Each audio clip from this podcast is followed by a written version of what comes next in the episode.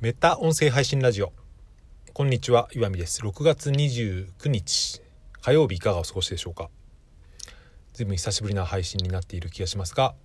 お元気に過ごされていますでしょうか？僕はとても元気にですね毎日を生きていますが、うん、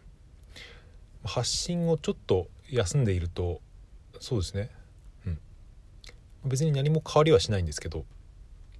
なんとなく今まで1年半ぐらいずっと続けてきたことをやめるっていうのはですねやっぱり未だになんか気持ち悪さを覚えてですね、うん、やっぱりたまには何か話しておこうというか発信をしておかなくては何かやっぱりあれですね不安になるというか、うん、このままなんか衰えていくんじゃないかっていうですね不安があって今配信しようと思ったんですけどまそのうちまた、えー、頻度を上げていこうかなと。一応6月は、え、休もうと思って適当にやつ適当にっていうかやってたので7月ぐらいからまたペースを上げていければと思いますけどまあそれはいいとして。で、まあ、何か話してみようかなと思ってですね。今頭の中で思い浮かんだことを言ってみると音声配信は、うん、凡人でも稼げるメディアになるのかっていうですね。いうテーマで話してみようと思います。こういう音声配信の話はしばらくやんなくてもいいかなって思ってたんですけど、うん、ふと思い浮かんだのがこれだったのでやっぱり多分僕は根本的にこういうことに興味があるんだなと自分では思いましたけど、うん、まあ、えー、そもそもですね僕が音声配信を自分でやってみようと思ったのは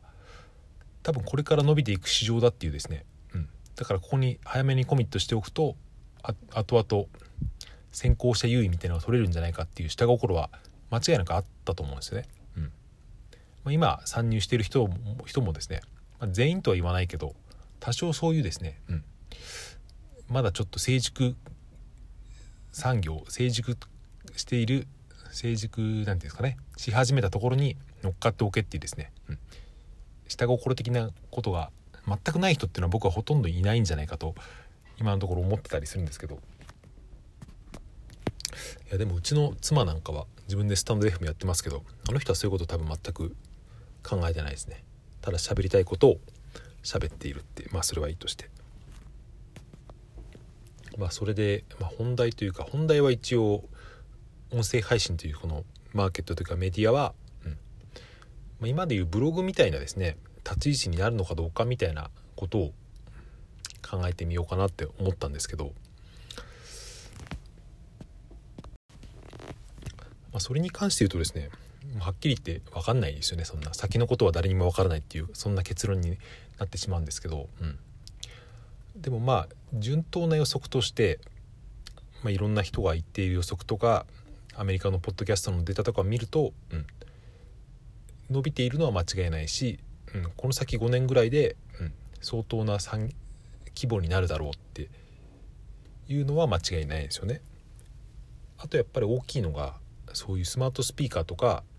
あのワイヤレスイヤホンとかその媒体の何て言うんですかねガジェットというかデバイスの進化っていうのもすごく影響していると。あと僕は自分で過ごしてて思うのが、うん、僕最近本をですほほぼ目で読まなくなったなっていうのがあってじゃあ何で読んでるのかっていうと耳で聞いてるんですよね。そのオーディブルとかオーディオブックも聞きますけど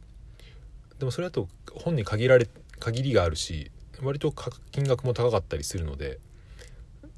僕はよく聞くのはですね Kindle を普通に読み上げ機能を使って聞くっていう、うん、これもやったことある人にはですね分かると思いますけど結構問題なく聞けるんですよね。うん、たまに読み間違いとか、あのー、すごくなんかわけわかんないこととか言ったりとかあと目は基本的に使わないので図表とかイラストとかは、まあ、見れないっていうのもあったりするんですけどだからその本のジャンルは選ぶとしてもでもすごく何て言うか、うん、頭に入ってくるしものによってはですね僕は、うん、目で見るより耳で聞く本の方が耳で聞く方が頭に入りやすいというか、うん、読みやすい本っていうのは結構あると思うんですね。あとまあこれはその人の性質によるというか目で読んだ方が落ち着いて読めるっていう人もいますけど、うん、でも僕みたいにそういう移動時間が長かったりとか、うん、耳だけ開いてる状態が長い人っていうのはですねやっぱ、うん、本が読めるといいなって思うんですよね。まあ、こういった音声配信とかもいいですけどやっぱりちゃんとすごく練られたですね遂行されてまとめられた本っていうのを、うん。まあ、例えば300ページぐらいの本でも2倍速とかで聞けばどうでしょうね。45時間とか56時間とか、まあ、本の長さにもよりますけど読めるので、うん、2時間のポッドキャスト聞くんだったらその3倍ぐらいの時間を使って1冊読んでいくってなるとですね、うん、すごくこれは、まあ、コスパがいいって何て言うんでしょうねこれはね、うん。まあ、すごく効率のいい学習方法なんじゃないかなと思ったりしています。まあ、それで音声配信がブログのようなメディアになるかどうか僕は分からないと言いましたけど例えばその過程として、うん、テキストをしのぐような規模に動画みたいなですね、えー、まあ、動画まではいかないかもしれないけど、まあ、もうちょっと大きくなってある程度のその能力というかやってる人であれば、うん、多少なりとも稼げるようななるメディアに稼げるようになるメディアになると仮定してでもその時何で収益を上げるのかなって思うと普通に考えると広告なんですけど、うん、やっぱ音声に広告をついてですねやっぱそれで収益を上げ上げるっていう方法がなんかあんまりしっくりこないというか、うん、なんかもしできるとしたらやっぱり違う方法なんじゃないかなと。うん、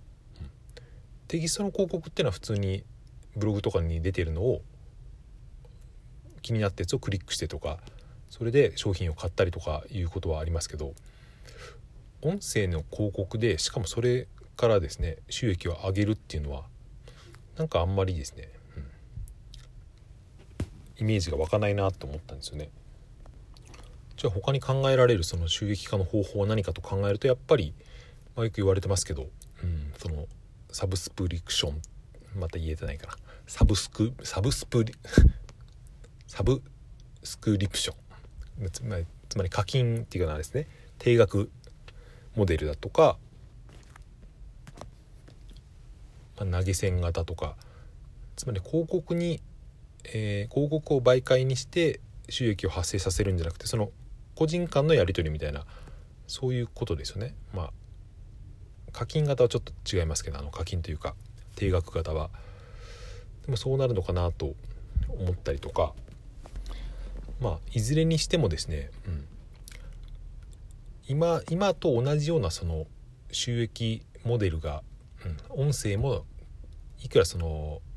何て言うんでしょうねユーザーが増えたからといってそのまま適用されるっていうのはちょっと考えづらいなっていうのが今のところの僕の結論というか思ったところなんですよね。うん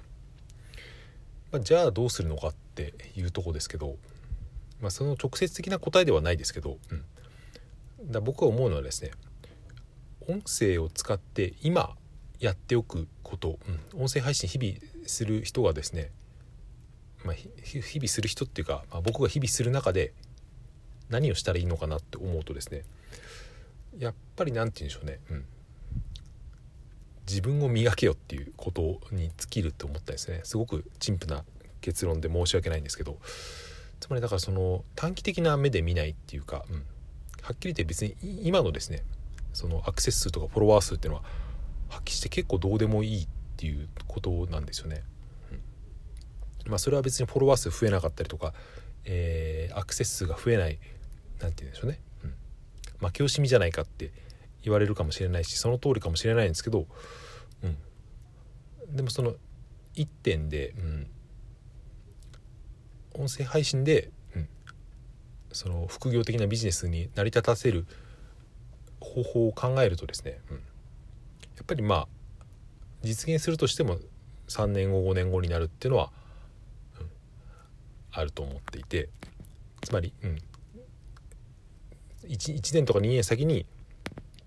うん、ではないと。だから今ですねそういったブログとかで適用されているようなトレンドのワードをいっぱい、ね、並べたやつとかその時事性の高い問題を扱ってそのとかタイトルを煽ってですね集客を狙うっていう、まあ、ブログとかでよくやられてますけどそういうのをですね音声に今やってもあんまり意味はないんじゃないかなというか結構逆効果になるんじゃないかなっていうのが思ったんですよね。なんで意味がないのか逆効果なのかっていうと、うん、別に今そこに頑張ってもですねそれほどの利益はないっていう。テキストだと結構あるんですよまだ今、うん。ま、それは本当に収益っていう面でだけで今話をしてますけどブログだと別にそれで例えば、うん、月に1万ページビューとか出たらですね、うんまあ、別に数千とかぐらいだったら稼げるわけでまあそれは一応あれですよね。メリットといえばメリットですよね、うん、でも音声だとその程度のページビューではアクセスでは別に今のところ稼げるモデルっていうのはないわけで、うん、じゃあ別に、うん、何が満たされるのかって言ったらまあそうですね。まあ自己承認欲求ぐらいは満たされるかもしれませんけど果たしてそれが本当に欲しいものなのですかって言ったら僕は違うんじゃないかなって思うんですよね。うん。まあ、何だから何が言いたいのかというとですね、うん、今はですねなんていうかひたすら自分のやりたいことをやっとけばいいんじゃないかっていう音声に関してはですね、うん、もしビジネス的なビジネスを稼ぎ育てたいのであれば、うん、今のところ音声では考えずに普通に、うん、別のところでですねビジネスを育てておいて